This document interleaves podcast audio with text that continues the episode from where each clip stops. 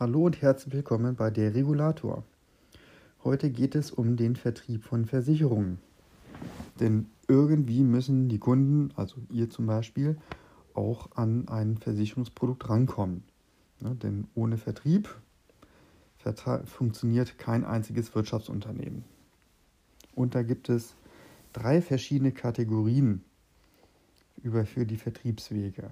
Einmal die Ausschließlichkeit, das sind zum Beispiel Generalagenten und Mehrfachgeneralagenten. Was das alles heißt, da komme ich noch zu. Die Makler und die Versicherungsberater. Eines haben die drei genannten Kategorien gemeinsam. Sie sind wirtschaftlich und rechtlich auf dem Papier komplett selbstständig. Aber es gibt große Unterschiede in den folgenden Punkten und garantiert noch ein paar Punkte mehr, aber ich beschränke mich mal auf das Wesentliche. Das wären die Haftung, in wessen Auftrag gehandelt wird, und die Vergütung.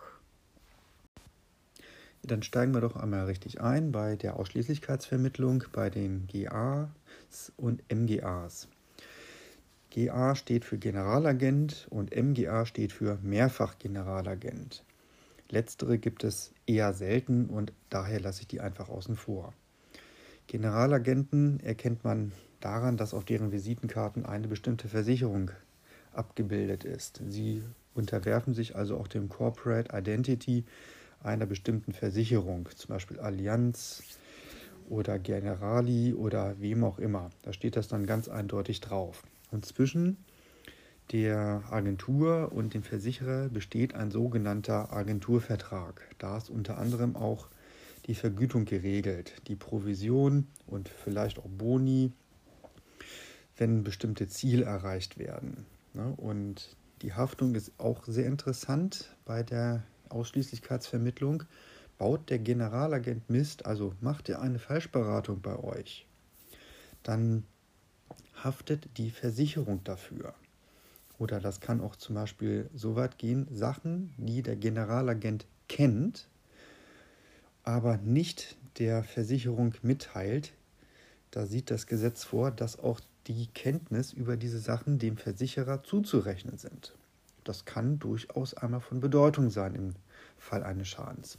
Die Entlohnung, ich habe schon ähm, gerade erwähnt, ist eine Provision und ähm, der Generalagent handelt streng genommen nicht im Interesse des Kunden, sondern im Interesse des Versicherers eher. Das klingt jetzt sehr brutal, aber darf man jetzt erstmal nicht überbewerten und im Vergleich zum Makler wird das alles ein bisschen deutlicher, was ich damit meine. Eine andere große Gruppe des Versicherungsvertriebs sind die Makler. Sie sind rechtlich und wirtschaftlich selbstständig. Es besteht auch keine vertragliche Verbindung mit ähm, einer Versicherung, die so weit geht wie der Agenturvertrag eines Generalagenten. Ne, der Versicherer hat auch kein Weisungsrecht gegenüber dem Makler. Der kann also nicht sagen, so, Junge, du musst noch ein paar Versicherungsverträge verkaufen, zieh mal los, klingel an den Häusern hier und ähm, verkauf mal deine Verträge. Ne, es gibt nur eine sogenannte Cottage-Vereinbarung. Darin wird die Entlohnung geregelt. Eine Cottage ist im Prinzip eine Provision. So, also und ich habe schon angedeutet, der Makler handelt im Auftrag des Versicherungsnehmers. Das ist der große Unterschied zum Generalagenten. Ja, und ein Vertragsverhältnis besteht zwischen Makler und den Versicherungsnehmern. Sie haben der Versicherungsnehmer erteilt dem Makler ein sogenanntes Maklermandat. Und was steht dort drin? Dass der Makler im Namen des Kunden den passenden Versicherungsschutz sucht und für ihn entsprechend Verträge abschließt. Er hat also die Vollmacht, wenn es so drin steht in dem Vertrag, für den Kunden Verträge abzuschließen. So, die Entlohnung erfolgt durch die Versicherung im Rahmen der Cottage, die dann gezahlt wird. Und der Kunde kann natürlich auch und der Makler auch können den Maklervertrag kündigen. Ja, das Kündigungsfristen stehen da wahrscheinlich mit drin. Ähm, diese Maklerverträge sind relativ kurz, die passen auf eine DIN A4-Seite groß geschrieben. Also wenn euch sowas mal unter die Nase gehalten wird, alles gut. Der dritte Vertriebsweg, der kommt aber sehr selten vor. Das sind die sogenannten Versicherungsberater. Das darf man jetzt nicht einfach so auf die leichte Schulter nehmen. Ähm, Wikipedia schreibt, der Versicherungsberater berät und betreut Unternehmen, Selbstständige, Privatkunden und Behörden in deren Auftrag über alle Formen der Individualversicherung und ist daher zu einem, einer am festen persönlichen Bedarf orientierten Beratung verpflichtet. Versicherungsberater sind nicht zum Wechseln, nicht zu verwechseln mit Versicherungsvermittlern. Also, ein Versicherungsberater ist kein Makler und kein Generalagent. Die Vergütung erfolgt durch die frei verhandelbar durch ähm, Vereinbarung mit den Versicherungsnehmern und den äh, Versicherungsberatern. Ne, es gibt auch nur sehr wenige in dieser Zunft, die das Geschäft machen. Mir persönlich sind erst ein oder zwei Versicherungsberater über den Weg gelaufen. Für Privatkunden lohnt sich das in aller Regel gar nicht, außer ihr seid jetzt Multimilliardär, habt ähm, viele Villen und Kunstwerke und irgendwelche anderen Sachen. Viel interessanter sind Versicherungsberater für Unternehmen, also große Unternehmen, ähm, Behörden oder äh, halt staatliche Einrichtungen, also die haben davon etwas. Ihr als Privatkunden habt da gar nichts von. Und deswegen, wenn ihr euch so jemand Versicherungsberater nennt, dann glaubt mir erstmal nicht, dass er wirklich einer ist. Denn Versicherungsberater, der muss auch entsprechend bei der IHK sich akkreditieren und Prüfung ablegen, meines Wissens. Ein weiterer Punkt ist auch die Entlohnung der Makler und Generalagenten. Denn umsonst machen die das auch nicht. Die müssen durchaus ihre Infrastruktur in ihren eigenen Betrieb vorhalten und das muss auch bezahlt werden. Also die brauchen ein Büro, brauchen entsprechend Computer, Handy, alles, was man immer so braucht. Und wie hoch ist eigentlich die Entlohnung, die Provision bei den einzelnen Sparten oder überhaupt? Das hängt eigentlich immer sehr von der Sparte ab. Und ähm, auch immer das, was Versicherer gerade meinen, womit sie richtig Geld verdienen können, was bei denen in das, ähm, in das Geschäftsfeld reinfällt und am besten reinpasst. so gibt es zum Beispiel Versicherer, die zahlen vielleicht 5% Provision bei einer Kfz-Versicherung, aber ein anderer zahlt vielleicht nur 3%. Und es gibt wohl auch Versicherer, die so gut wie keine Provisionen für Kfz bezahlen. Das hört sich jetzt ein bisschen komisch an. Wieso sollte ein Vermittler für einen Versicherer Verträge vermitteln, wenn er dafür kein Geld kriegt? Das hat dann eher so andere Gründe. Das sind dann so Türöffner. Also nehmen wir einfach mal jemand, der ein Auto hat. Wenn ich den schon einmal bei mir am Schreibtisch habe und er hat seinen Antrag fürs Auto unterschrieben, dann kann ich ihn vielleicht noch einmal davon überzeugen, dass seine bisherige Hausratversicherung bei Versicherer X nicht mehr so ganz aktuell ist und beim dem aktuellen Versicherer, den er jetzt da anbietet, besseres Produkt gibt und dann kriegt er darüber so eine Art Querfinanzierung ähm, hin. Ne? So, aber wir spielen das mal so ein bisschen durch. Also angenommen, ein Generalagent oder Makler, Berater lassen wir nach wie vor außen vor. Die haben ja hiermit nichts zu tun, die kriegen keine Provision, erhalten für einen Dreijahresvertrag eine Abschlussprovision von 60% und eine Bestandsprovision von 20% Das heißt, die 60% werden im ersten Jahr bezahlt, also 60% der Nettojahresprämie kriegt der Ermittler, Generalagent oder Makler vom Versicherer als Entlohnung überwiesen und dann in den Folgejahren kriegt er 20 Prozent überwiesen von der Nettojahresprämie. So, jetzt spinnen wir mal weiter. Angenommen, ihr zahlt für eine private Haftpflicht, Hausrat und Unfall, äh, da zahlt man so ungefähr 200 bis 250 Euro pro Jahr. Das hängt natürlich auch ein bisschen von den Versicherungssummen ab, was man haben möchte. Also nicht zu ähm, ernst nehmen, diese Zahlen. So. Und damit verdient dann der Vermittler im ersten Jahr 160 Euro.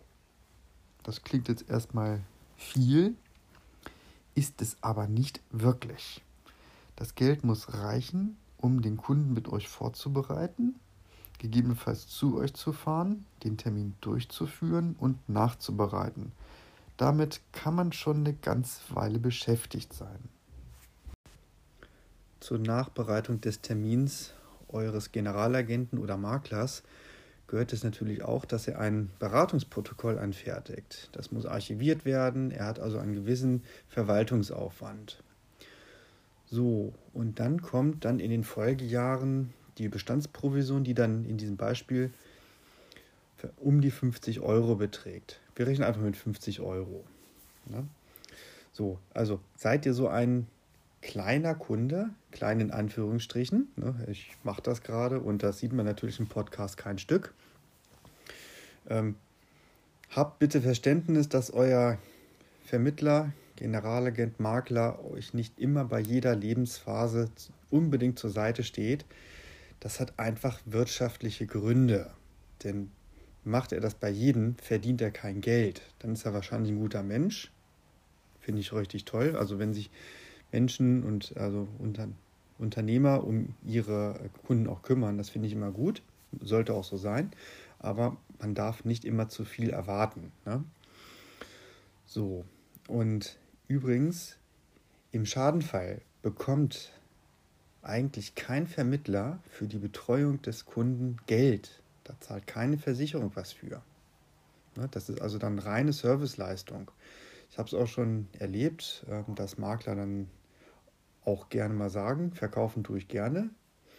Bei Schäden bin ich aber dann nur zur Stelle, wenn es Probleme gibt. Die Haltung kann ich verstehen. Wie gesagt, die kriegen dafür kein Geld. Und wenn dann jetzt auch einer nicht gerade ein AAA-Kunde ist, ähm, ist das durchaus verständlich.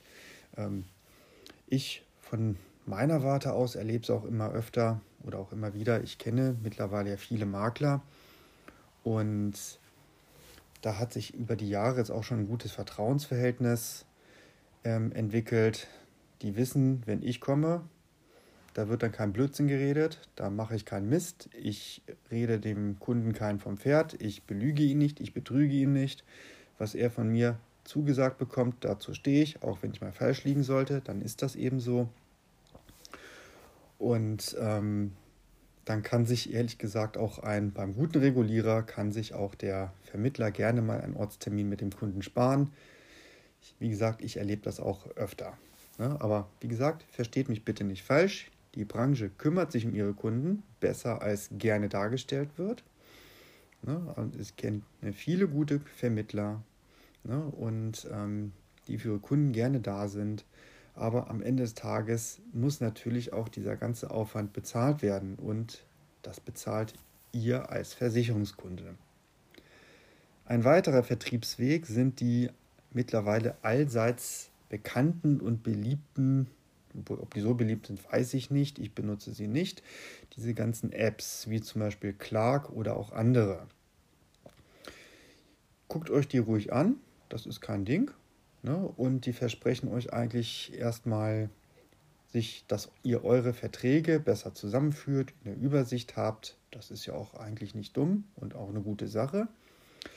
Aber am Ende des Tages treten diese Apps, diese Dienste als Mehrfachagent, Mehrfachgeneralagent oder als Makler sogar auf. Also, wenn ihr dort einmal euren Vertrag einstellt, dann bekommt ihr wahrscheinlich relativ schnell dann angezeigt, du hast Optimierungsbedarf ähm, oder Optimierungspotenzial, ne, gleiche Leistung, weniger Prämie oder noch mehr Leistung, noch mehr Prämie oder wie auch immer man das jetzt stricken will.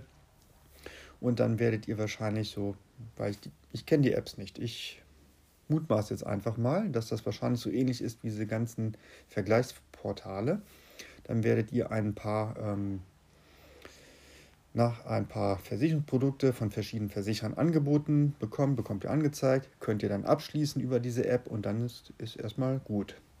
So, was passiert aber dann erstmal? Was ist das eigentlich? Wie ist das zu bewerten? Diese Apps sind wirklich, wie ich schon sagte, nichts anderes als Versicherungsmakler oder Mehrfachgeneralagenten. Wenn es Makler sind, ähm, ist es schon mal gut. Sind es Mehrfachgeneralagenten, da muss man dann, wie schon eingangs sagte, da muss man einfach gucken, okay, die haben dann nicht immer den vollen Marktüberblick, sondern beschränken sich auf ihre Versicherer, mit denen die zusammenarbeiten.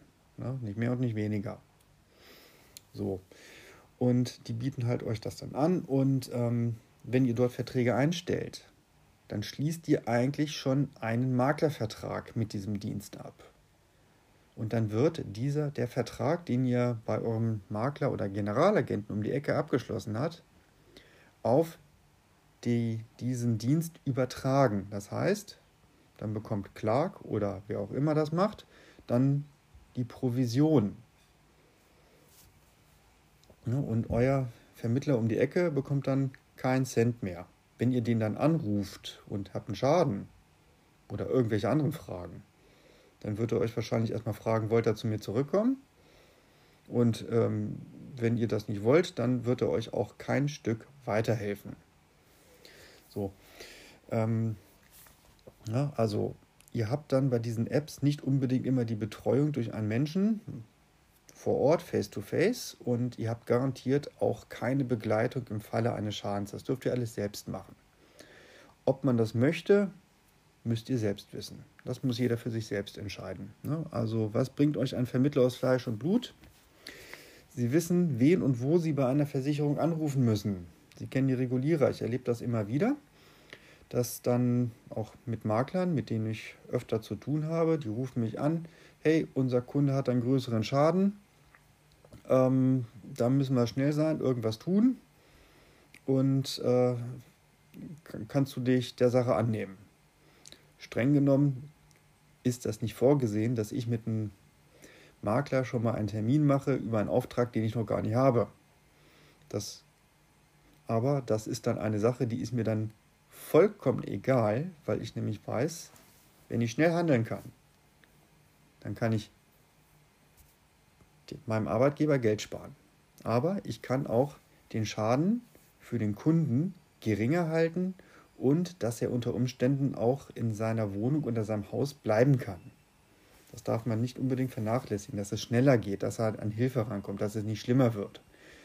Denn nichts ist ärgerlicher, als wenn man zum Beispiel einen Wasserschaden hat und dann erstmal gefühlt zwei Wochen nichts passiert, bis irgendwie jemand mal vorbeischneit. Ähm, das muss aber jeder selbst wissen, ob ihr das Geld dafür ausgeben wollt. Es kann durchaus sein, dass ein Vertrag bei einem Makler um die Ecke einfach ein paar Euro mehr kostet, als jetzt bei einer App, die dann wirklich darauf optimiert ist, alles mit KI oder anderen Algorithmen zu organisieren. Natürlich kennt ein Vermittler auch ein paar Unternehmen, die euch im Falle eines Falles auch weiterhelfen können. Da werde ich garantiert auch nochmal eine Folge zu machen zum Thema Schadensanierung beim Versicherungsschaden. Also das Problem ist ja oft bei Sanierung eines Wasserschadens oder Feuerschadens, man braucht ein Unternehmen, das es kann. Und davon gibt es ehrlich gesagt nicht immer so viele, wie man glaubt. Denn die Handwerker um die Ecke, die haben in aller Regel mit der Sanierung eines Brandschadens oder auch wie man mit Schimmel umgeht, meistens nicht so viel Erfahrung. Ich will deren Kompetenz nicht in Abrede stellen, ganz im Gegenteil, die können auch ihr Handwerk, aber die Wasserschaden- und Feuerschadensanierung ist mittlerweile ein eigenes Gebiet, auf dem sich Unternehmen und auch die Profis tummeln. Ne, und ich erlebe es auch immer wieder, wenn man einen guten Sanierer hat, der sorgt dafür, dass man erstmal Geld spart, Ne? Das wollen die Versicherer auch, dass ihr damit schneller Hilfe bekommt und gute Hilfe bekommt. Das ist viel wichtiger. Ne? Und dass das dann auch alles reibungslos läuft. Denn kurzer Ausflug noch zu den Sanierern. Die haben immer einen großen Bauchladen an Gewerken, verschiedensten Gewerken, Leckageortung, Trocknung von Schäden, Beseitigung von Schimmel und anderen Sachen, Asbestbeseitigung und halt auch dann das klassische Trockenbauarbeiten, Malerarbeiten, Bodenbelagsarbeiten, Estriche und was auch immer noch dabei. Und jetzt stellt euch mal vor, ihr müsst fünf verschiedene oder nur drei verschiedene Unternehmen koordinieren, um den Schaden bei euch im Wohnzimmer zu beseitigen. Das dauert. Vor allem gerade, weil die Auftragsbücher der Handwerker sowieso voll sind. Ja, das wird es ja auch wirklich erstmal für heute gewesen sein. Das war, glaube ich, auch lang genug. Ich wünsche noch einen schönen Tag, bleibt schadenfrei und im Anschluss gibt es noch einen kleinen Track mit Kontaktmöglichkeiten. Bis dann, tschüss.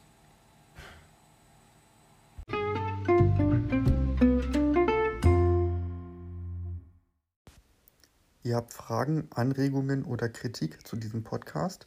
Schreibt mir doch eine E-Mail an regulator.mail.gmx, Regulator mit TH, oder per Messenger mit Threema. Die Daten dazu findet ihr in der Beschreibung des Podcasts.